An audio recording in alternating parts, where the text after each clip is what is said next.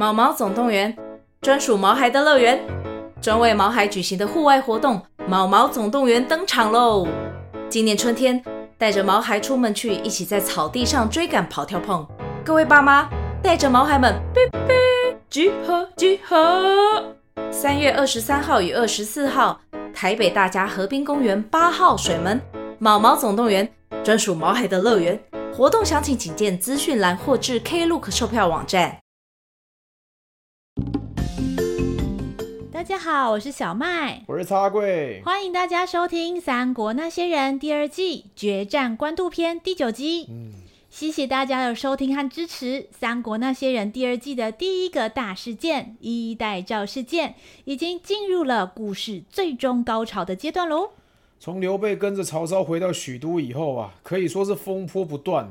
对他们两个人的关系呢，也是非常大的挑战呢。嗯，这两个人呢、啊，一开始会走到一起，其实是不太意外啦。嗯，毕竟当时是一个皇帝很无能，然后军阀又割据的状态。嗯，刘备跟曹操啊，他们都想平定天下，让老百姓好好过日子，所以从初期来看的话，可以算是志同道合吧。嗯，算。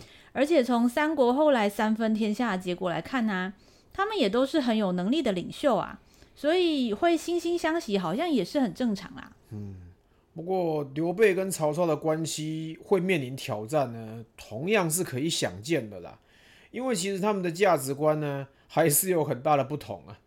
在三国那些人第一季的故事里面呢，这两颗哈也曾经发生过不少冲突啊。比如说，为了曹操牺牲掉两关小王的事情，刘备啊还曾经找曹操大吵一架。嗯，说起来，小王真的是很倒霉啦。嗯、他还是曹操的忠实拥护者哎。嗯、不过从曹操的立场来看，就会觉得这个已经是牺牲最少人的做法了。嗯、所以虽然小王没有做错任何事情，曹操还是会选择让他为了大家而死。嗯、不过刘备的话，就完全不可能选择这样的做法了。嗯、对，这其实哦，蛮像伦理学里面提到的一个电车难题啊，就是说。今天有一台电车刹车坏掉了，它很快就要去撞到前方轨道上面的五个人。呃，那你身边刚好有一个开开关，按下去的话呢，电车就会开进另一条轨道，那上面只有一个人。呃，所以那现在你是应该选择什么都不做，让原本轨道上的五个人被撞死，还是你应该把开关按下去，让另一条轨道上的一个人被撞死？然后换取原本那五个人的平安，嗯、呃，好像怎么选呢，都不能说你是错的，可是又好像不能说没错，嗯，不过在这种情形之下，我觉得曹操就是那个会按开关的人吧。嗯，其实要主动做出牺牲少数人的决定啊，心理上其实也是要背负很大的压力啦。嗯，这个应该就是为什么曹操会觉得大家都不懂他的痛苦。不过如果换成刘备的话，应该就不可能去按开关了。只是不按的话，好像也不能什么事情都不做啊。应该他是不会什么都不做啦。嗯、如果是刘备的话，应该就是会采取尽人事听天命的做法，呃，把他可以做的事情通通都做好，然后呢，勇敢承受后果。我在猜他可能会一直到处求救，然后最后自己跑去挡在火车前面了。不过这样子也是可能会损失惨重啦。嗯、就像小王那个时候的状况。如果曹操没有做出决定的话，可能有更多人会饿死或者是战死，那甚至小王自己可能本来也是会死掉啊。嗯，对啊，所以实在是没有哪个方法是一定对的啦。嗯，如果有人啊想要回去听他们两个为了梁关小王吵架的事情的话，可以回去听第一季的第二十一和二十二集哦。嗯，而且我们这一集啊还会提到曹操跟陈登曾经假冒刘备的身份写信。害得刘备被吕布打得落花流水的往事。如果大家想要重温这段故事的话呢，也可以去听第一季第二十八到三十集的那封密信哦。如果想要听更多三国那些人的故事，请记得追踪我们，也欢迎到 Instagram 或 FB 搜寻“三国那些人”留言跟我们互动哦。如果你喜欢我们的故事，请帮我们分享给你身边的朋友，你的小小鼓励。就是我们最大的动力哦。那么，故事准备开始喽。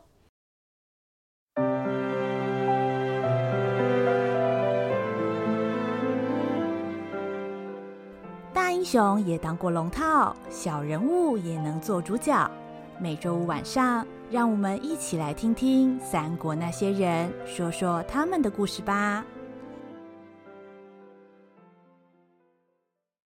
第九集《覆水难收》中篇。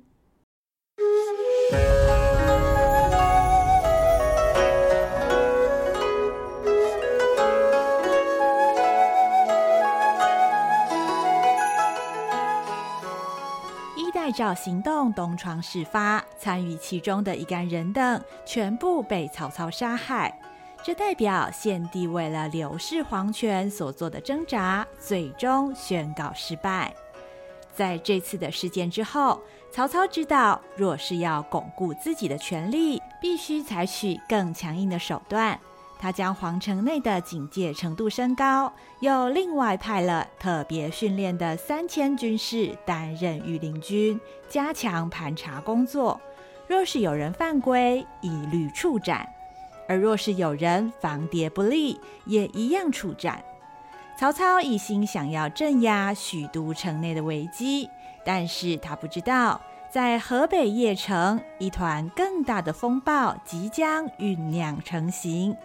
正与帐下众文武召开军事会议，讨论未来方针的袁绍，本来准备采取谋士沮授所提议的三年皮草战略。然而，就在这个关键的时刻，他的弟弟袁术在江亭去世的消息传来，这让袁绍方寸大乱。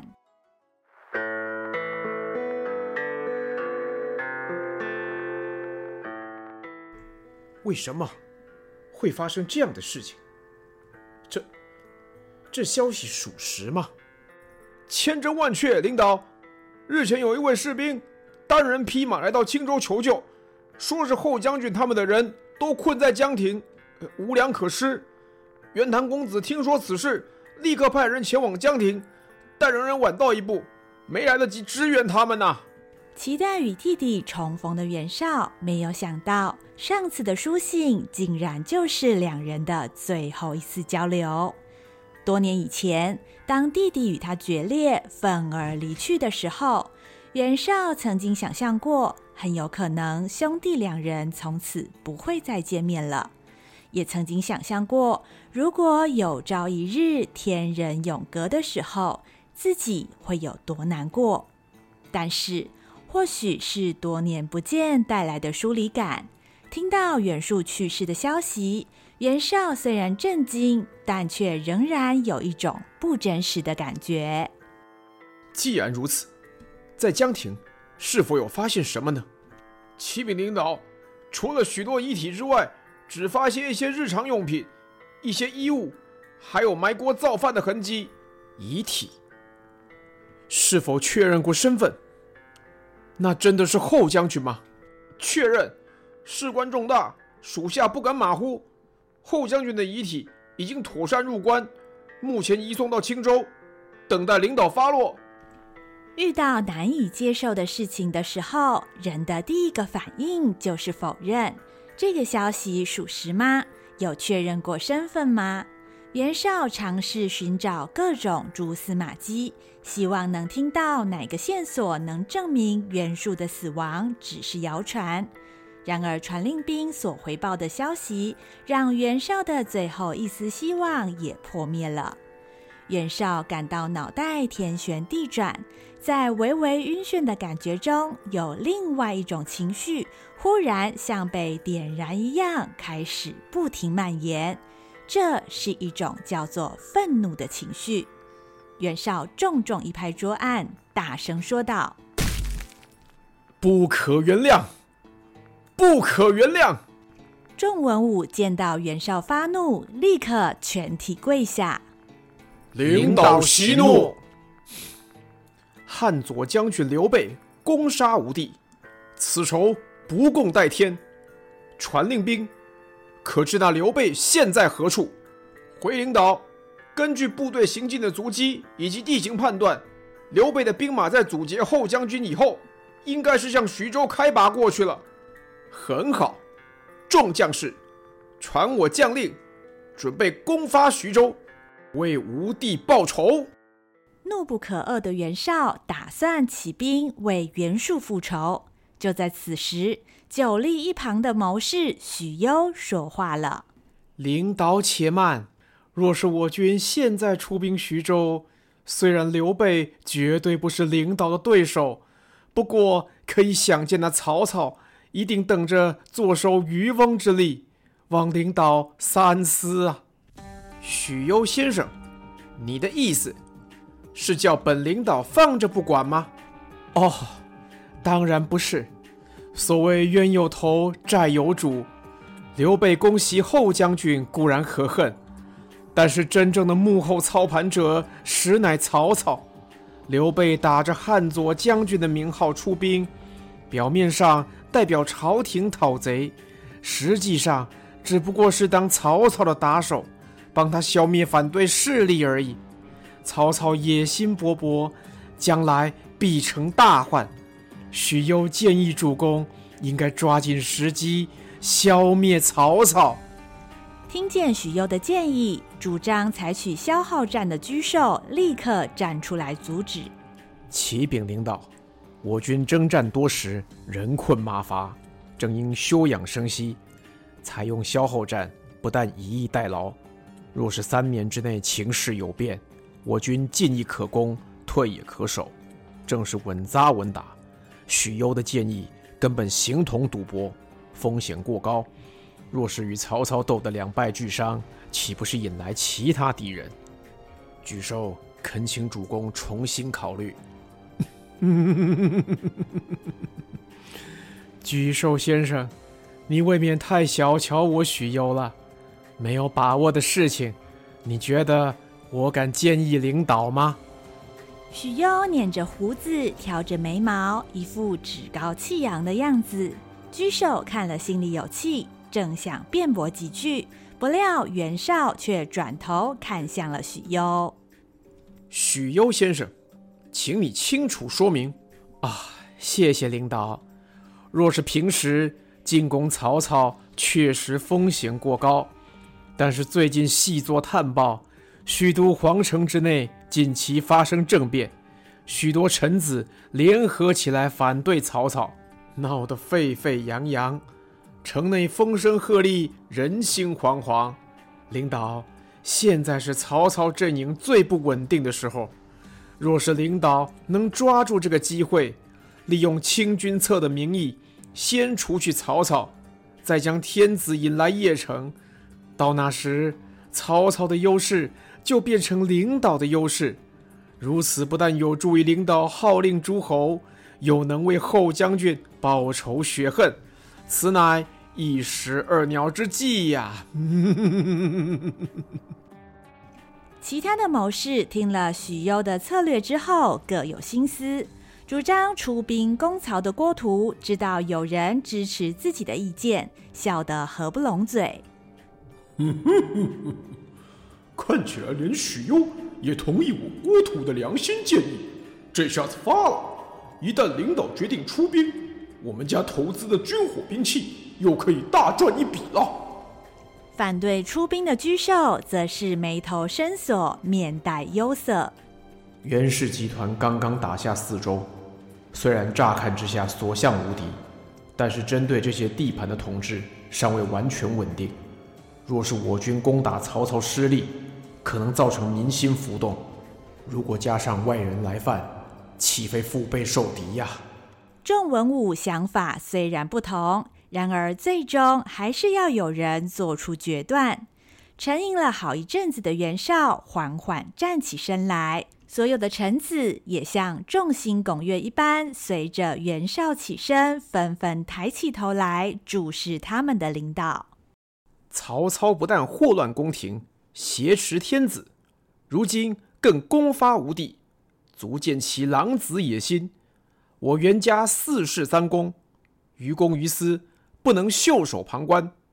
本领导已经决定，三军备战，兴兵灭曹。启禀领导，我军这次讨伐曹操，应该让全天下的人都知道曹操的恶行恶状，这样才能彰显我军是正义之师。我郭图良心建议，领导可以发出讨贼檄文，传送到各个州郡，鼓吹其他诸侯一起对付曹操。嗯，郭图先生此计甚妙。主簿陈琳何在？臣在。着拟起草讨贼檄文，送往各个州郡，并于附近的关口和渡口张贴悬挂，越多人看到越好。臣领命。陈琳在袁氏集团担任主簿的职务，思虑敏捷，文采尤其出色。檄文写得鞭辟入里，铿锵有力。除了痛斥曹操全家上下三代以外，还把曹操本人所做过的各种丑事，巨细靡遗的叙述了出来，并且巧妙的在某些模糊地带夸张，煽动性非常的强烈。加上袁绍派人积极散布之下，短短的时间之内，四方诸侯陆续收到了这封讨贼檄文。人人看得瞠目结舌，包含荆州的刘表。曹操这厮心怀不轨，我早有耳闻。只要有他在的一天，这天下怕是难保太平。然而此人虽然艰险，但却是雄才一名，连吕布和袁术都败在他的手里。如今敢于正面与曹操交锋的，也只剩下河北的袁绍，看来我荆州早晚要选边站了。西凉的马腾，嗯，老早我就看出来，这个曹操全家都不是好东西了。他的老爹曹嵩哦，不知廉耻，为了自己的荣华富贵，他跑去给宦官当养子，来来回回不知道刮了多少油水，难怪曹操哦有本钱出来混呢。哎呦，这篇檄文真的是写得不错，把我心里的话都讲出来了。本来要是有空的话呢，我是应该来参一咖了。可惜我现在西凉这边呢，一堆麻烦没有解决。哼，等以后有机会再来给曹操这个死驴子好看呢。甚至是江东的孙策也不例外。哟哟哟！袁家大少爷要找街坊邻居一起去砍曹丞相了，还请人发这么长一篇讨贼檄文呢？哎，有钱人做事都这么不干脆啊！我要曹操的地盘，哎呀，来来回回七个字就讲明白的事情，他要用一千多个字来讲，而且还到处发传单呢，这到底抄了几次啊？这个发文的也太可怜了。不过嘛，话又说回来，既然他们两个要打架，那我是不是应该趁这个机会去许都旅游一下呢？袁绍和曹操之间的胜负足以撼动整个天下未来的局势，各路诸侯面对这个转变的契机，也纷纷开始准备应对策略。首当其冲的曹操，虽然才刚刚镇压了衣带诏行动。但是他却没有任何喘息的时间。短短几天之内，袁绍已经统领了三十万大军，来到黄河北岸的黎阳驻扎。一旦袁绍渡过黄河，几天之内就能包围许都。别无选择的曹操，只能兵来将挡，水来土掩。他叫上了曹仁、许褚、夏侯渊一众猛将。带兵前往黎阳，准备和袁绍殊死一战。袁绍剑指中原，震动了天下诸侯。与此同时，一个来自许都的使者则打破了徐州的平静。啊！哎，来了来了，别再敲了。这么大清早的，你想吵死谁啊？正在休养生息，准备尽快赶回许都的刘备三兄弟，一开门却迎来了不可置信的消息：许都的现况和他们出发讨伐袁术时已经风云变色。不但衣带诏有关人等几乎全部遭到处决，连有孕在身的董贵妃也难逃毒手。原本盘踞北方的袁绍更出兵南下，许都岌岌可危，战争已经一触即发。眼看好不容易迎来的片刻和平，一夕间再度土崩瓦解，情势比刘备一开始担心的还要糟上百倍。刘关张三人听了，震惊的好半晌，说不出话来。最坏的状况，竟然还能更坏？那那皇上是否平安呢？皇上龙体无恙。皇叔无需挂怀，只是北方情势紧急，曹丞相已经奉命带兵前往部署。皇上请皇叔将率领的五万兵马，交由朱灵、陆昭两位将军带领，到黎阳与丞相会合，共抗外侮。另外，请皇叔尽速启程回许都复命。朱灵和陆昭。就是曹操手下不太有名的那两个嘛，北方吃紧的话，不是应该赶快让我们带兵去支援吗？那干嘛还要浪费时间交来交去的？哎，朱灵和陆昭有比我能打吗？皇上何以如此安排？小人不知，小人请皇叔尽速听命行事，以免耽误军机呀。皇上安排？我听你在骗呢，皇上根本没有打过仗。最好这是他安排的，我看呐、根本就是曹操想要抢我们的兵马吧！无礼之徒，竟敢胡说八道！等我回京跟丞相举报，看你还有没有太平日子过。我觉得你呀、啊，应该先担心自己回不回得了许都啊！张飞被使者的态度惹得大为光火。忍不住伸出手揪住使者的领子，猛地把他举了起来。使者两条腿碰不到地面，吓得面色如土，频频求饶：“哎，皇叔，皇叔，救命啊！”翼德，放手！哼，放就放！喂，我警告你啊，这回是看我大哥面子，不然的话，我把你丢到垃圾堆里面去啊！以德，不得无礼。大人，我三弟心直口快，不是真心的，请勿介怀。劳烦大人回去禀告皇上，说刘备即刻将兵马缴回，并回许都复命，请放心。使者得到刘备的回复，快马加鞭的离去了，留下陷入沉思的刘备，以及一脸不以为然的关羽和张飞。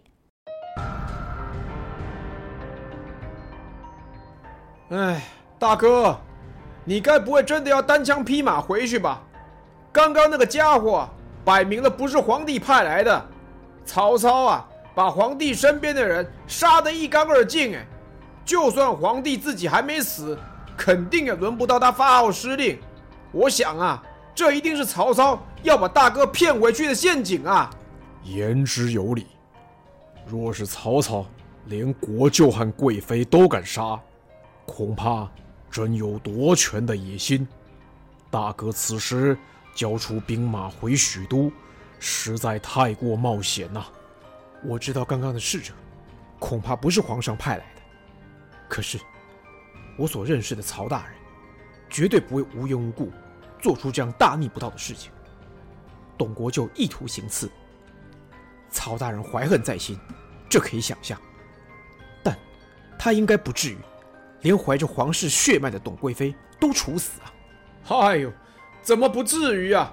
曹操那个家伙啊，在许都呼风唤雨，他本来就不把皇帝放在眼里，这次啊，刚好逮到一个借口，把皇帝身边的亲信都干掉，以后啊，就没人敢招惹他了嘛。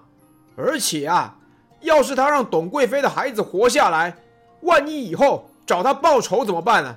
这个。叫做斩草除根嘛！唉，曹大人虽然太过趾高气扬，却不是单纯的争权夺利之辈，他是真心想让天下太平。如果如果他真的变了，变成一个为了夺权不择手段的人，那那我更应该回去确保皇上平安。还要确保曹大人得到应有的处罚。不行了，大哥，你把兵权交出去，一个人回许都是能保护个鬼啊！曹操手下精兵猛将那么多，他如果真的要除掉你，我们现在自己回去，根本自投罗网嘛！要我说啊，大哥，你在徐州的人望这么高，不如咱们夺了徐州城，占地为王，不是很好吗？为什么要回许都去送死嘛？翼德，你忘了我们是要匡扶汉室吗？占地为王，岂不是跟黄巾贼没有两样了吗？三弟所说。并非全无道理，大哥，袁绍现在大军南下，曹操一定正在焦头烂额。咱们手上握有五万兵马，以徐州为根据地，趁曹操出兵对抗袁绍的时候，找机会打回许都，比只身回去更加安全。不可，就如同我刚刚说的。五万兵马全部都要缴回，因为国有国法。曹大人，如果真的犯上作乱，应该用国法来制裁他，而不是私下动武。如果人人都轻言发动战争，许都又将陷入混乱，汉室的根本也会动摇。这不是我们该做的事。哎呦，大哥，好了，你们不用再说，事情就这样决定了。关羽和张飞费尽唇舌，也无法动摇刘备的决心。殊不知，隔墙有耳，三兄弟的这番争论，全部都被前来查看的徐州牧车胄偷偷听了进去。啊，好啊！我听说有许都的使者来找你刘备，就想来看看，没想到你们竟然想要造反啊！太好了！我车胄扬眉吐气为丞相立功的机会终于来了。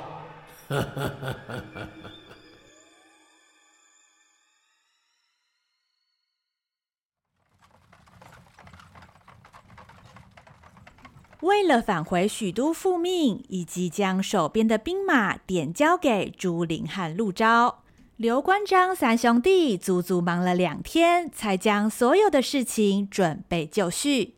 就在要启程的前一天晚上，车胄设宴为刘备兄弟饯行，还请了徐州不少的耆老士绅，其中也包含刘备好久不见的老朋友陈登。在晚宴上，刘备一心惦记着朝中的事情，面对满桌的好酒好菜，他却无心享用。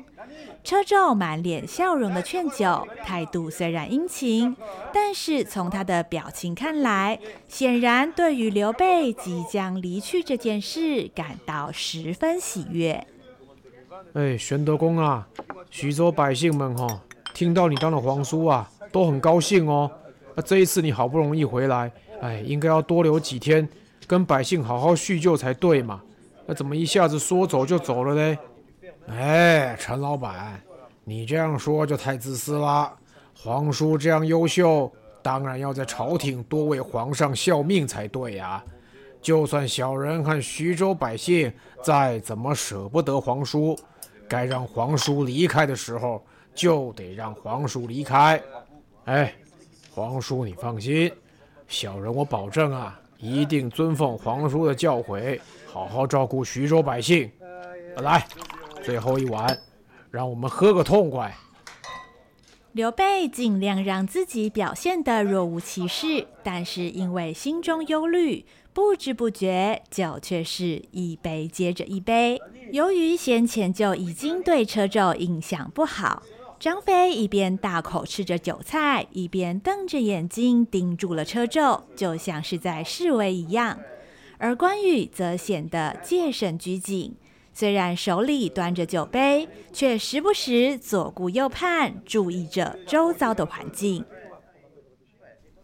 哼，听到我们要走啊，比看到我们来还开心呢。我就把你的菜吃光，酒也给你喝光，到时候啊，来比一比谁比较开心呐、这个车胄，獐头鼠目，看了就让人讨厌。所谓宴无好宴，会无好会。大哥看起来心事重重，希望今天晚上不要出什么乱子才好。佳肴一道换过一道，美酒一巡接过一巡，在觥筹交错之间，饭局也接近了尾声。与会的士绅耆老都陆续告辞，只留下了刘关张三兄弟和陈登等人。由于几杯黄汤下肚，刘备等人已经有了醉意，走起路来头重脚轻。见到这个状况，车胄连忙呼唤家丁，将刘备等人搀扶到内堂休息，还准备了热腾腾的茶水以及舒服的座椅。不一会儿，众人都伏在桌案上沉沉睡去。就在这个时候，一旁的车胄。忽然露出阴恻恻的笑容，他伸出右手，轻轻一弹指，十几个全副武装的刀斧手立刻出现在内堂。呵呵呵，诚如我刚刚说的，该让皇叔离开的时候，就得让皇叔离开。姓刘的，我会让丞相知道。提拔你是他看走了眼，你就到地狱去当徐州牧吧。来人，动手！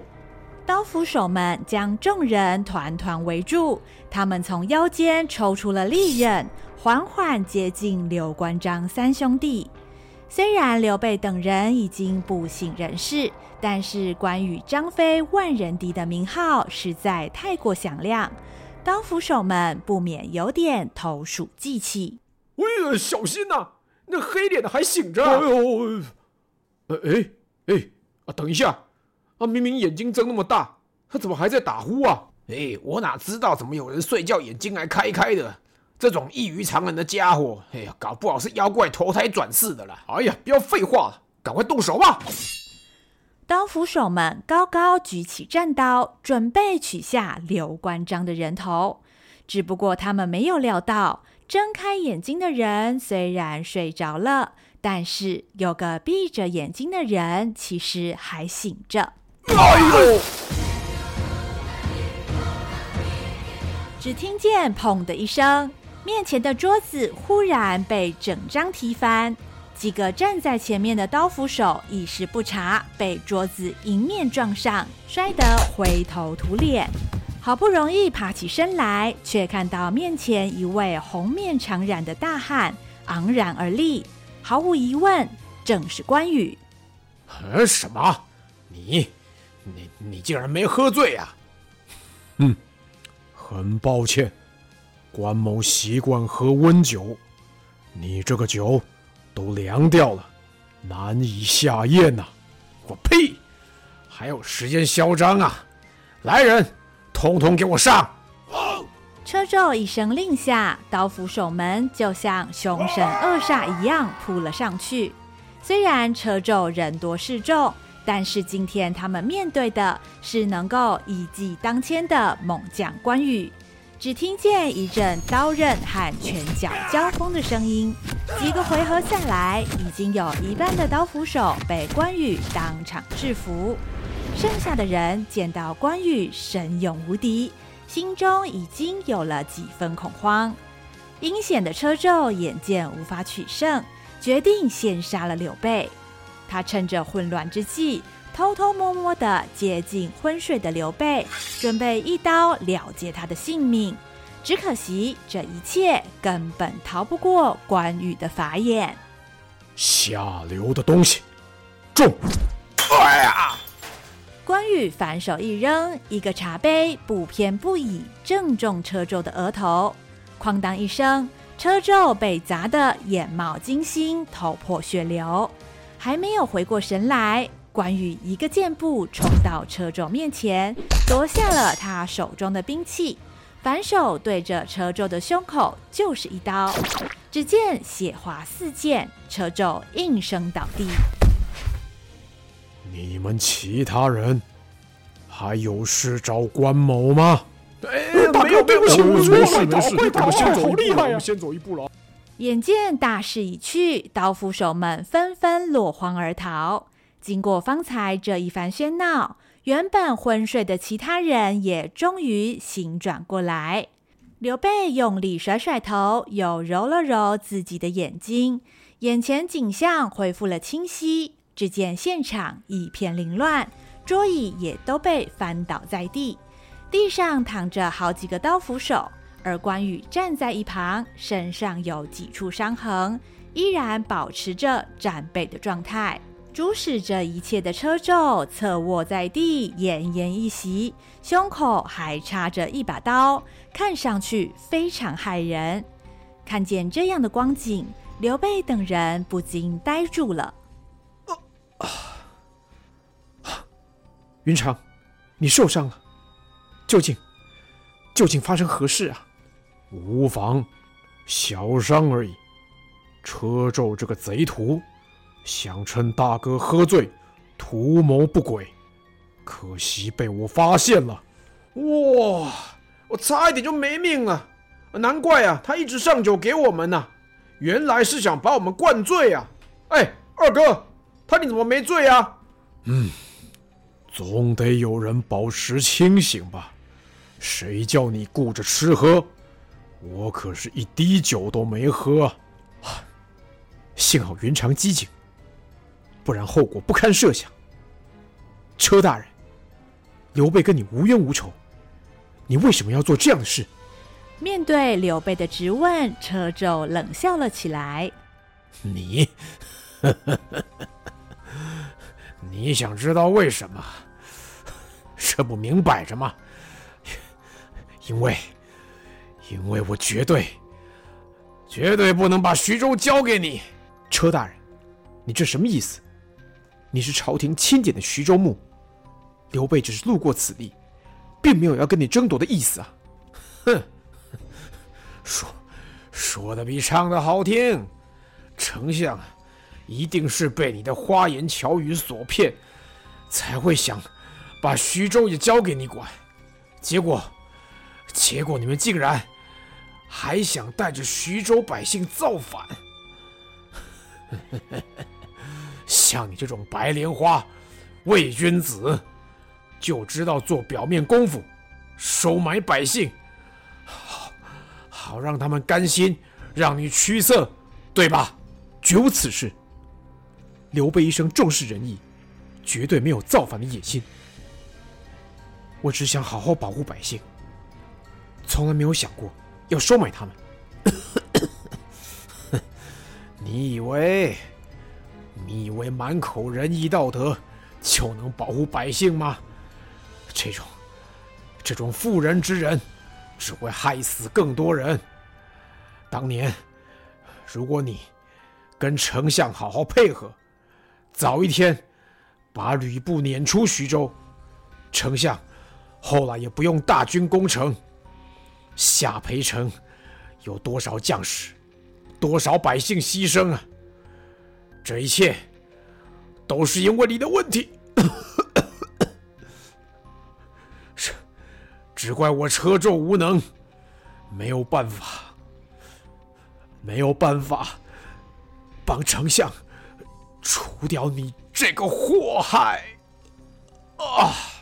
车胄一边痛骂，一边大口喘着气，说话的力道也越来越薄弱，不消半刻，已经魂归离恨天。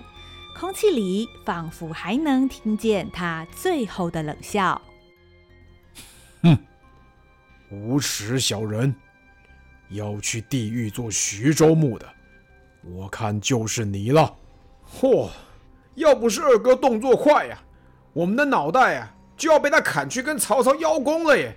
哎，大哥，你看，曹操果然够阴险呐！先派人来叫我们把兵马交出去，接下来呀、还想让我们连命也交出去。我看呐、他肯定就跟我猜的一样，要把皇上身边的亲信通通除掉。大哥，这样你还要说曹操是好人吗？刘备刚刚和死神擦身而过。他看着车胄横躺在地上的尸体，脑中千头万绪。既不愿意相信曹操派人杀他，但又无法解释车胄的极端行为。哎，大哥，不要发愁了。照我看，这是天意呀、啊。曹操现在正在头痛袁绍的大军，徐州牧啊又被二哥干掉了。哎，我看呐、我们直接把徐州给占了，一路打回许都回去救皇上。大哥，觉得怎么样啊？哎，不行不行不行，千万不可以这样做啊！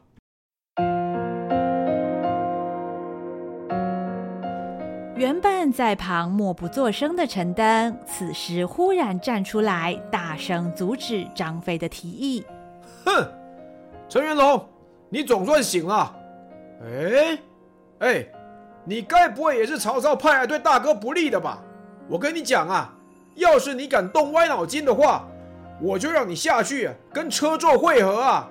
陈登没有理会张飞的威胁，只是面色凝重的对刘备说：“哎，玄德公啊，我陈登哦是你的朋友啊，那今天的事情呢，你怎么决定，我一定配合到底呀。可是啊，请你听我劝一下，千万呐不要跟曹大人正面冲突哦。在下本就无意与曹大人为敌。”只是他杀害了汉室血脉，我只想回去许都，好好厘清究竟发生了什么事。如果曹大人真的违背国法，让他接受制裁，是我身为汉臣的责任。我相信曹大人的为人，他绝对不会暗中派人来杀我的。啊，哎，玄德公啊，你真的太善良了啦！你有没有想过啊？无论曹大人呢？究竟为什么要杀董贵人跟其他大臣？他都不能让你回到许都去反对他啊！啊，不然他好不容易建立起来的威信和秩序，不就要毁于一旦了吗？元龙，你是说，曹大人为了不让我回去，所以叫车大人来杀我吗？陈登对于车胄为什么忽然行刺，其实毫无头绪，但他知道。曹操此时刚刚结束了衣带诏事件的威胁，马上又要面对北方袁绍大军南下，内忧外患之下，如果此时刘备选择和曹操作对，轻则两败俱伤，重则天下又要陷入混乱之中。站在徐州本地士绅的角度，要保全徐州，就要维持目前和平的局势。因此，无论如何，他都要避免刘备和曹操的冲突。哎，我不敢说哈，这件事情是不是曹大人指使的啦？啊，但是我知道啊，曹大人呢是个为达目标不择手段的人哦。他现在啊，对内要稳定政局，对外还要对抗袁绍大军，哦，可能是两头烧啊。如果你选择现在这个时间跟他作对的话，曹大人会做出什么极端的事情啊？哦，真的就很难说了。曹大人曾经多次和我谈起济世安民的理想。我刘备虽然不敢说目光如炬，可是我相信曹大人不是在骗我。玄德公啊，我知道哈、你有想要让天下太平的理想。那曹大人跟你说他有一样的目标，我想他也不是骗你的。可是讲实在话哈、你们两个人的做法啊。差异太大了哦！你希望天下百姓每个人都安居乐业，尊奉汉室，那就算要花费很长的时间，绕很远的路，那你也在所不惜了。可是曹大人做事啊，就不是这样哦，他是很讲究效率的，为了更快到达天下太平的目标，做一些妥协，牺牲一些人命，恐怕对他来讲啊，都是稀松平常的事情啊。我想董国就跟董贵人呢、就是因为挡到曹大人的路啊，今天才会被除掉。你们两个不同的地方，不是目标，而是手段呐、啊。可是，可是，曹大人他……刘备听了陈登的话，脑中想起了曹操为了激励士气，把缺粮的问题栽赃给了无辜的粮官小王，害小王含冤而死的往事，不禁陷入了沉默。陈登以为刘备不相信自己的话，连忙继续劝道：“玄德公，你还记不记得，当初你在小沛的时候啊，吕布突然说你跟曹大人勾结，后来派兵攻打小沛的事情吗？当然记得。那个时候，张辽说他们截获我写给曹大人的密信，所以才派兵来攻城。这件事到现在，我还是百思不得其解。我从来就没有写过什么信，可是张辽看起来又不像在说谎。唉，可怜我那些弟兄，他们为了保护我。当年吕布占领徐州之后，刘备转而驻扎小沛。曹操和陈登曾经力劝刘备夺回徐州不成，最后决定假造刘备写给曹操的密信，故意让吕布军劫走，制造刘备想要联合曹操攻打吕布的假象。结果造成小沛城失陷，刘备的部队受困在九里山。为了对抗高顺的陷阵营而全数阵亡，这件事情对刘备来说始终是心中难以言喻的痛。唉，其实呢，那封密信啊，就是曹大人安排的，目的主要就是为了让你跟吕布起冲突，这样曹大人呢才有借口把徐州拿回来。这件事情哦，就是曹大人不惜牺牲其他人。也要达成目标的最好证明哦。都讲到这个份上了，玄德公，这样你相信我了吗？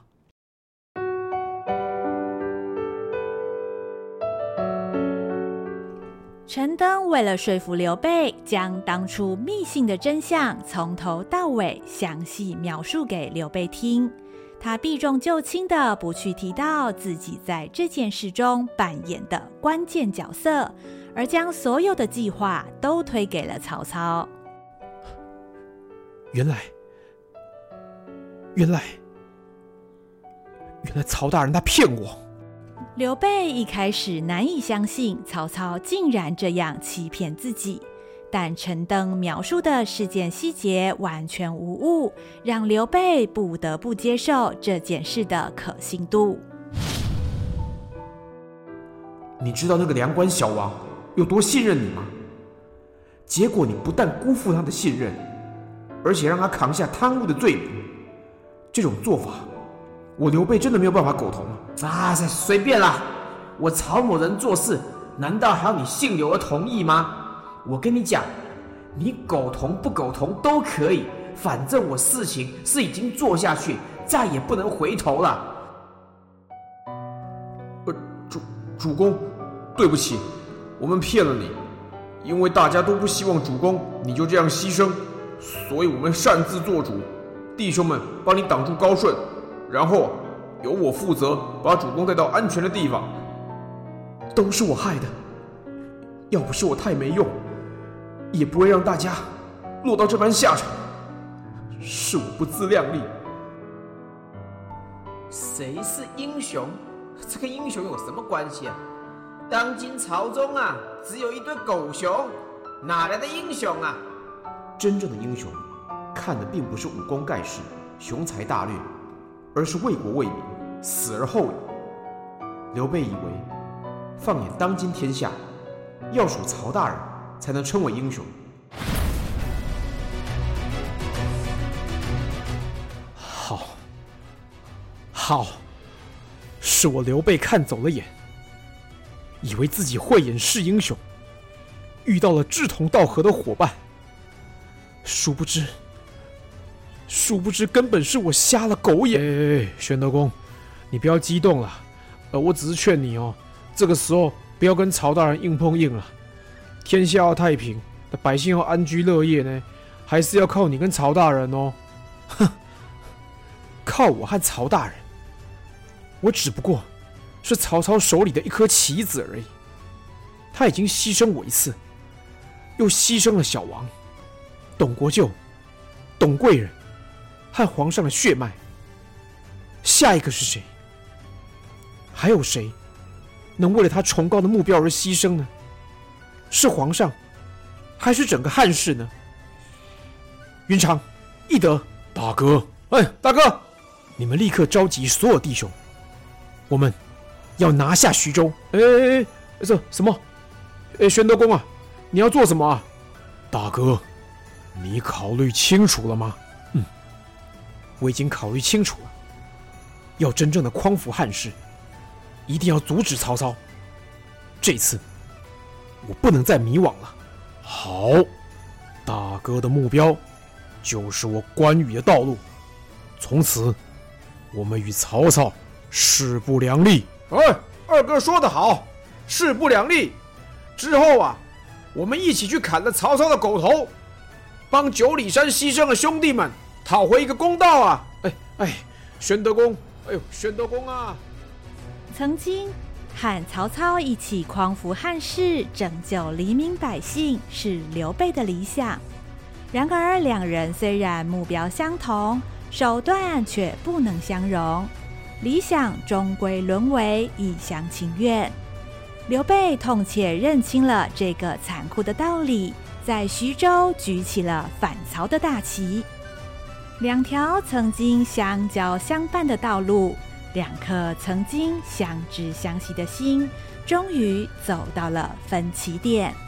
从此以后，刘备和曹操之间将要越走越远，越走越远。下一集。覆水难收后篇。